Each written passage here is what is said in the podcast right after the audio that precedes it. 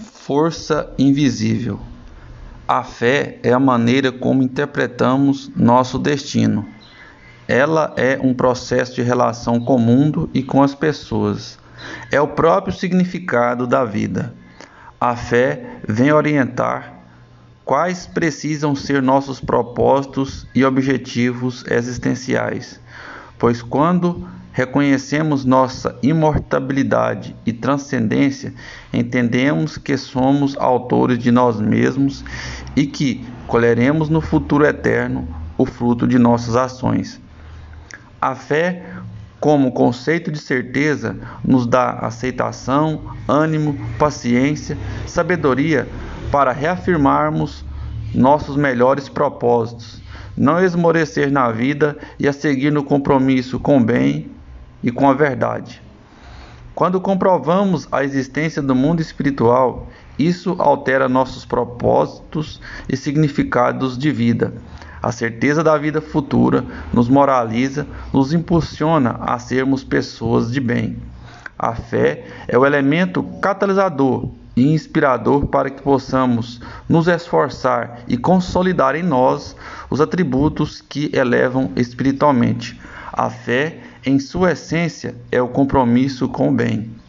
Uma fé que seja mais que uma teoria, uma teologia bem elaborada, uma fé testada, uma fé experimentada e raciocinada, que seja compromissada com os valores éticos universais e sagrados, que construa em nós convicções para sermos pacificadores, solidários, indulgentes e benevolentes uma teoria, uma teologia pode fundar uma religião e estruturar propósito de fé com liturgias, ritos e regras. Entretanto, uma crença que não esteja comprometida com as verdades espirituais tende a produzir, a longo prazo, muito mais céticos do que crentes. Todas as religiões de bem, de certa maneira, buscam evidenciar a vida espiritual, e todas têm os métodos de aproximar o ser da espiritualidade. Em nossa análise, Entendemos que o Espiritismo é a religião mais democrática para se comprovar a transcendência da vida.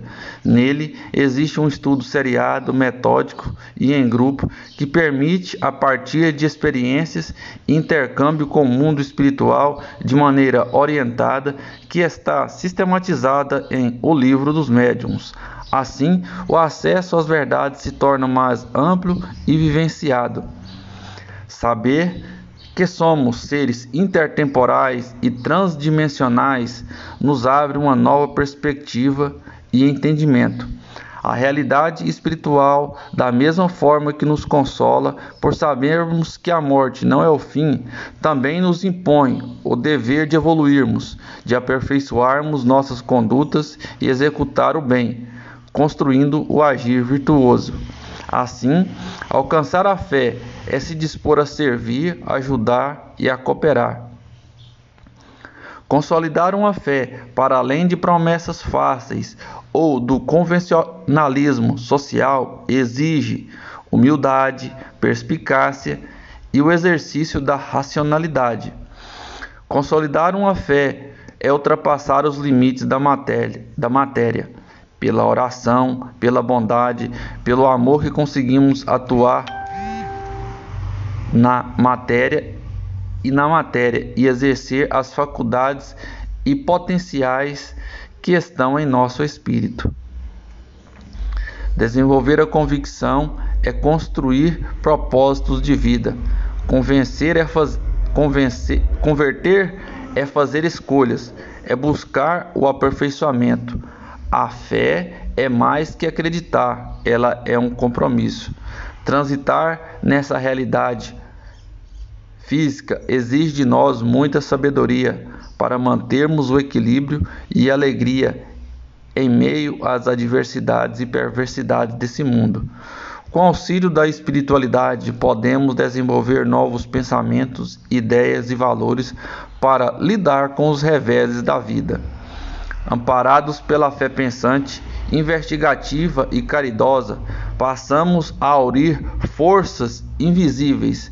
Quando assimilamos os saberes resplendores do Mestre das Alturas, Jesus, desenvolvemos competências espirituais superiores e podemos transformar amargura em luzes para nós mesmos e para nossos semelhantes. Muito obrigado por mais esse podcast. O texto de autoria de Paulo José de Souza. Até o próximo episódio.